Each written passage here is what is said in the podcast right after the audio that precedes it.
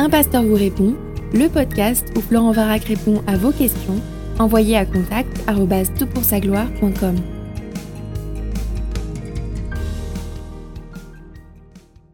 Donc la question qui est posée pour ce podcast, c'est quelles sont les différentes méthodes d'évangélisation et que penser de leur efficacité?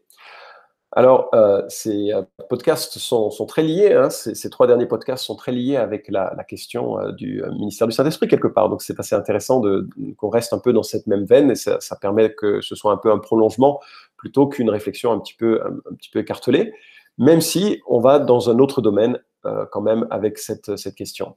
Alors, derrière la question, j'imagine qu'il y a le désir de trouver le truc qui va marcher, le truc qui va révolutionner nos églises euh, ou qui va mieux marcher, ou qui va changer le cœur de ceux qui nous entourent.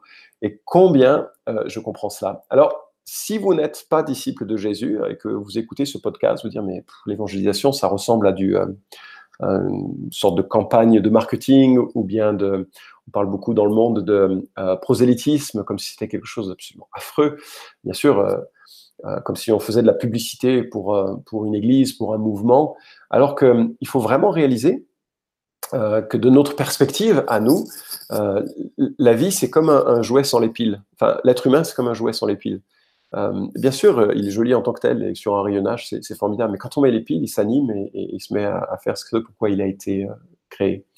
Et quand la vie, moi, je trouve, elle est, bon, elle est formidable, mais elle manque de savoir et, surtout, elle manque de manque d'éternité. Enfin, c'est glauque, on va tous mourir. Et la Bible dit qu'on est on va rester dans l'état dans lequel on, est quand on meurt. Donc c'est super important d'être connecté à Dieu.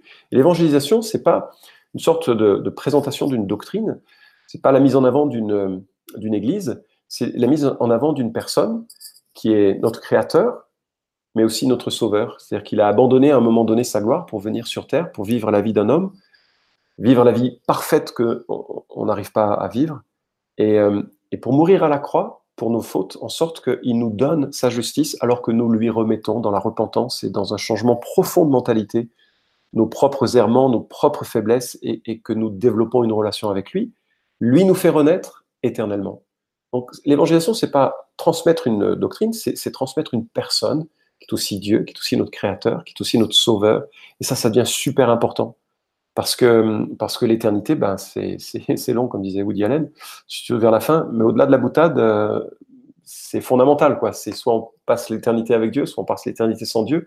C'est une question fondamentale et c'est pour ça qu'en tant qu'évangélique, on est préoccupé de la question de l'évangélisation. Alors j'ai une bonne et une mauvaise nouvelle pour cette question. La, la, bonne nouvelle, euh, je la dirai tout à l'heure, la mauvaise nouvelle, c'est qu'il n'existe pas de méthode miracle à l'évangélisation c'est pas une technique de vente et donc il n'y a pas de méthode miracle. La bonne nouvelle, c'est que Dieu est l'acteur principal de l'évangélisation et que lui, il nous donne des principes, des principes solides qui peuvent ensuite s'accommoder de plein de méthodes. Alors justement, qu'est-ce qu'on va voir dans ce podcast? On va regarder d'abord les méthodes, deuxièmement les principes et puis troisièmement, terminera sur la notion de témoignage. Et puis je donnerai l'exemple de l'église de, en pardon, l'église de QCED où je viens, avec quelques remarques euh, qu'on a trouvées utiles et j'espère qu'elles le seront aussi pour vous. Alors, déjà, c'est quoi une méthode? Bah, C'est un ensemble de moyens qui permettent d'obtenir un résultat. Dit de façon très technique, un ensemble de moyens qui permettent d'obtenir un résultat. Alors, quand on parle d'évangélisation, on parle de plein d'éléments. Par exemple, quand on essaie d'avoir une, sorte de classification des méthodes, il y a différents niveaux d'interaction. Conversation avec un collègue, d'un côté, très personnel, ou bien euh, relation sur le web, très impersonnelle, sauf sur TPSG où on a un chat, bien sûr. Différents médiums, musique, livres, films, tracts, euh, voilà. Différents contextes relationnels, que ce soit un contexte relationnel individuel, collectif, etc. Donc on peut avoir une taxonomie très vaste des méthodes d'évangélisation. Et comme on ne va pas faire une analyse euh, sociologique, parce qu'en plus, euh, ces méthodes-là, ben, elles sont plus adaptées dans certains contextes, certains contextes culturels, certains contextes religieux, certains contextes philosophiques euh, font que certaines méthodes sont plus adaptées. Et donc, il faut, voilà, il y, aurait tellement à dire et, et, et j'ai que 15 minutes qui défilent tellement, tellement vite. Alors, 11 méthodes que je peux recenser comme ça assez spontanément. Vous connaissez porte à porte. C'est difficile hein, à cause du dérangement que ça suscite, l'intrusion un peu, puis malheureusement l'exemple des témoins de Jéhovah qui saoulent un peu sur, euh, sur les places publiques. Donc c'est, nous on a décidé, on n'en fait plus quoi, parce que c'est, très problématique de le faire en ces termes. Ah oui, je voulais dire, Il n'y a aucune de ces méthodes qui est mauvaise. Si tu es un fan du porte-à-porte, il faut surtout que tu continues. Si Dieu t'appelle à ça, il faut surtout que tu continues. Je veux vraiment pas vilipender, euh, réduire de façon négative certaines méthodes. Toutes les méthodes sont bonnes. Ce qui est important, c'est que tu le fasses. Mais il n'y a pas de, méthode miracle. Donc, je, connais quelqu'un qui passe sa vie à distribuer des tracts et il a des fruits. Maintenant, c'est pas ma vie. J'arriverai pas à vivre de cette manière, d'accord? Donc, les méthodes sont, intéressantes. Je vais donner quelques, euh, repères, mais fondamentalement, ce qui est important, c'est que tu témoignes, c'est que tu prennes les, devants, que tu aies le courage euh, et que tu sentes ce fardeau, cette prière aussi, et aussi collective en tant qu'assemblée. Aucune méthode à mettre en avant comme étant la méthode, mais voilà, quelques méthodes qui existent, quelques remarques. Discussion opportuniste, euh, deuxième méthode. Euh, tu sais, par exemple, tu t'assois à côté d'un télésiège, tu commences la conversation, puis tu, euh, tu parles de Jésus, c'est un peu génial, ça m'est arrivé, c'est sympa. Enfin, c'était du temps où je faisais du ski, j'en fais plus trop maintenant, mais euh, j'aimerais en faire en fait, mais ça c'est une autre question. Et puis la, euh, où tu es à côté de, quelqu'un dans le bus, dans, un, dans un avion. Cette, semaine, euh, j'étais, je rentrais de, Brême en Allemagne et j'étais aux côtés de quelqu'un. On a eu une belle discussion, c'était chouette. je rentrais un jour d'un autre déplacement d'un autre pays et j'étais aux côtés du numéro, je sais plus, 2, 3 de l'église mormone. on a passé la nuit à discuter, c'était intéressant. Voilà. Troisièmement, proclamation publique. Euh, c'est sympa, hein, il faut du courage, puis il faut aussi de la qualité, parce que c'est un peu, un peu bizarre quand même hein, de, se mettre dans une place publique et de proclamer. Dans certains pays, ça passe, c'est même apprécié. Dans d'autres pays, comme en Europe, c'est plus compliqué maintenant. Euh, distribution de littérature. Alors, il faut savoir que sur euh, 1000 euh, tracts distribués, un ou deux seulement vont, enfin, vont avoir un retour sur l'investissement, en quelque sorte. Et encore, sur les un ou deux, il y en a très peu qui seront lus. Hein. Sur ceux qui seront gardés ou qui seront considérés, c'est pas forcément la méthode la plus, la plus, la plus importante, la plus efficace en tout cas. L'utilisation des arts, la BD, la musique, le film, là, je dirais que la qualité est essentielle parce que le monde est habitué à de très belles représentations et je crois qu'il faut que les chrétiens fassent bien, bien les choses. Euh, communication sur le web, euh, même si c'est impersonnel, de plus en plus de gens maintenant font leurs recherches personnellement. Euh, Google est, au centre, Facebook est au centre. Enfin, encore une fois, c'est pas forcément mes, mes boîtes favorites, hein, mais c'est essentiel d'être présent et de pouvoir donner des, des, points de repère qui ensuite nouent des relations avec les gens. Évangélisation relationnelle, nourrir une amitié, s'identifier à un moment donné comme disciple de Christ, répondre aux questions ou bien les provoquer. Pas toujours évident de, quand on est ami, hein, de franchir le pas. Évangélisation par le service. Euh, je connais des églises qui grandissent énormément aux États-Unis et qui ont des, actions flash de service à la communauté, parfois aussi simples que de donner de l'eau euh, lors des, canicules, des saisons de canicules aux passants avec euh, le label de l'église simplement, pas de, pas de témoignage comme ça, de plus que cela. L'évangélisation par événements, conférences, concerts, on reviendra là-dessus.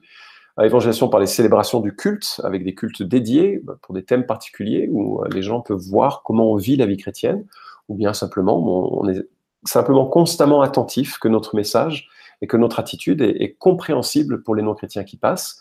Et puis enfin, onzième méthode que je peux euh, lister l'évangélisation par un parcours découverte. On va présenter à des gens qui ont, sont volontaires, bien sûr, pour ça, l'essentiel du message de la Bible et je te donnerai quelques outils à ce sujet. Alors, quelques témoignages de ouf pour te montrer qu'il n'y a pas de méthode et que vraiment, euh, les principes, euh, c'est surtout ça qu'il faut regarder.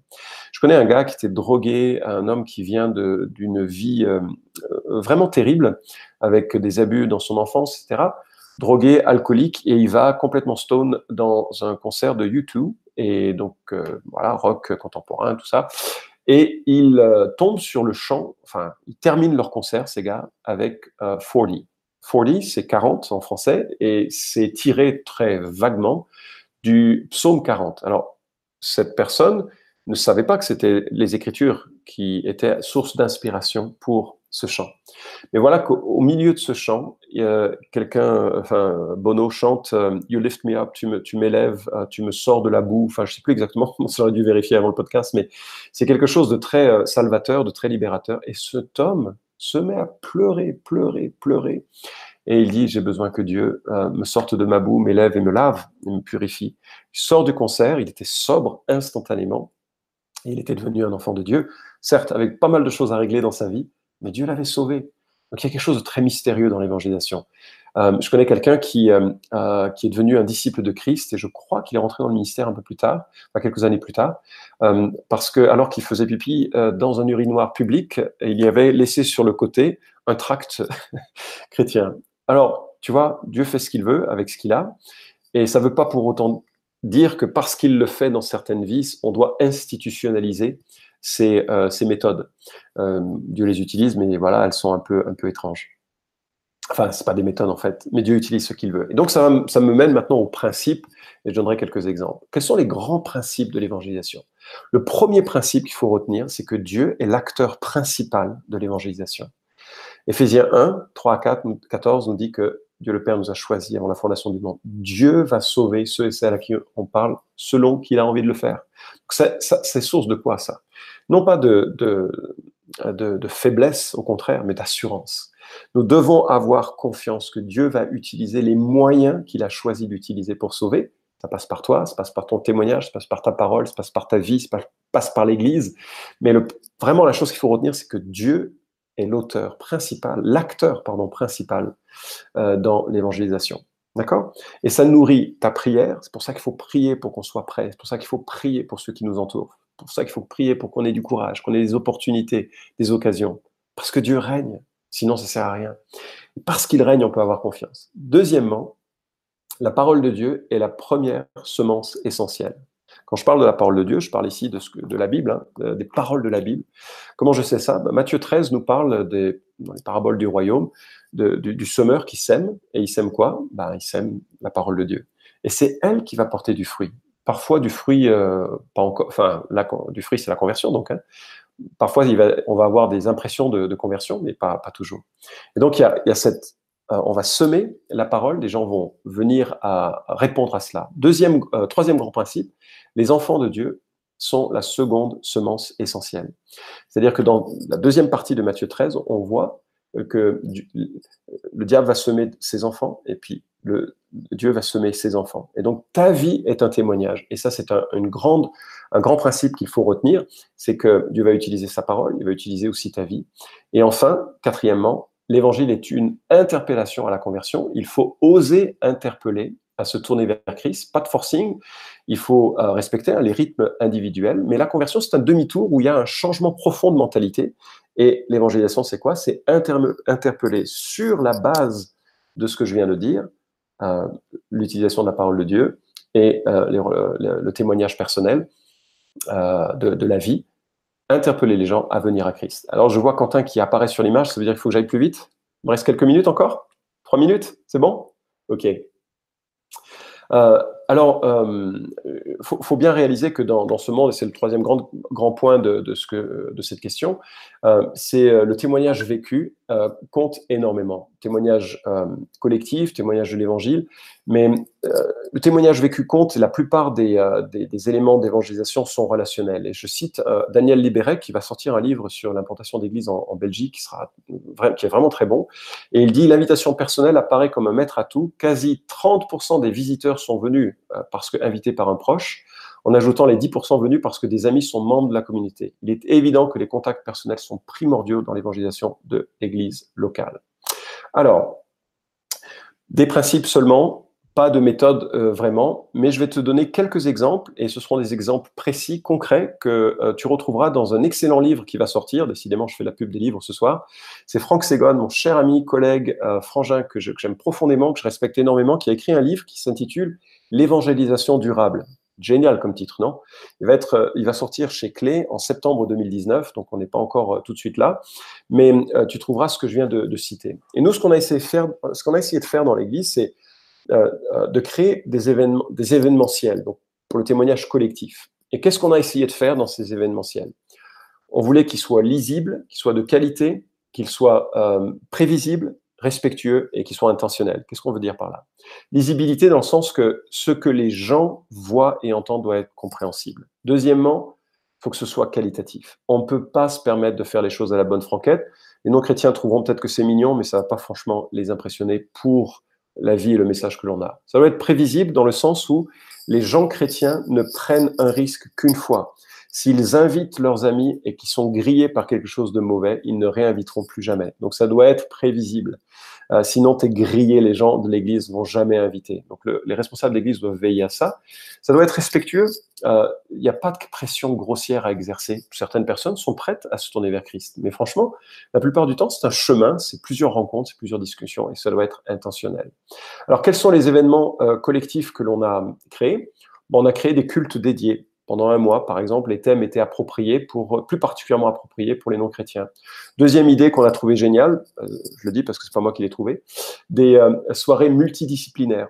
Je t'explique, on fait venir un médecin et un pasteur, par exemple. Le médecin parle de sa spécialité, puis le pasteur, bah, il a la crédibilité du médecin maintenant, et il parle de sa, euh, spécialité.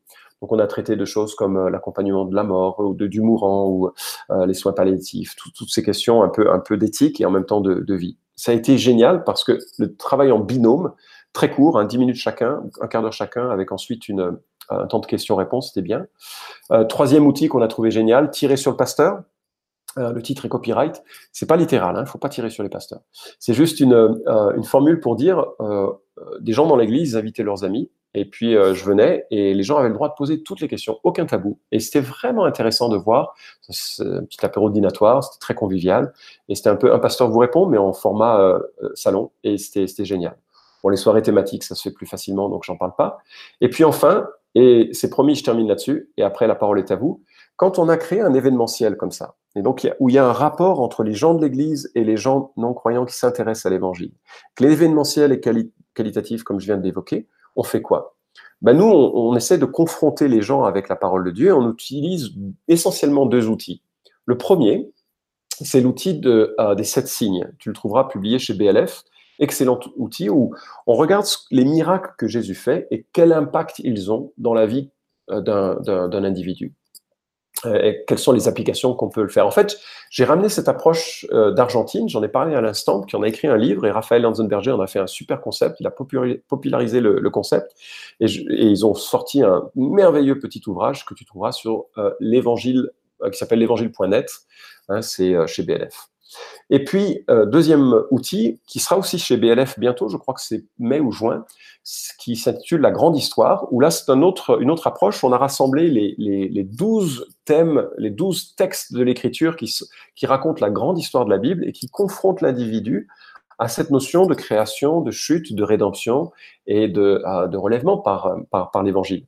Donc c'est quelque chose qu'on utilise assez systématiquement dans, notre Église quand une personne non chrétienne a la capacité un peu de voir la grande histoire de la Bible et c'est un, bel outil qui va être publié. Voilà, je termine, je te remercie, je suis allé euh, très très vite pour, euh, l'ensemble de ces, euh, questions, mais je t'invite à, à repérer le livre de Frank Segon qui sortira, L'évangélisation durable, un must qui te permettra d'aller plus loin sur la question de euh, quelles sont les bonnes méthodes d'évangélisation. Vous pouvez suivre cette chronique hebdomadaire Un pasteur vous répond sur SoundCloud, iTunes et Stitcher. Retrouvez les questions déjà traitées sur toutpoursagloire.com. Si vous aimez ce podcast, merci de le partager sur les réseaux sociaux et de laisser une note sur iTunes. À la semaine prochaine!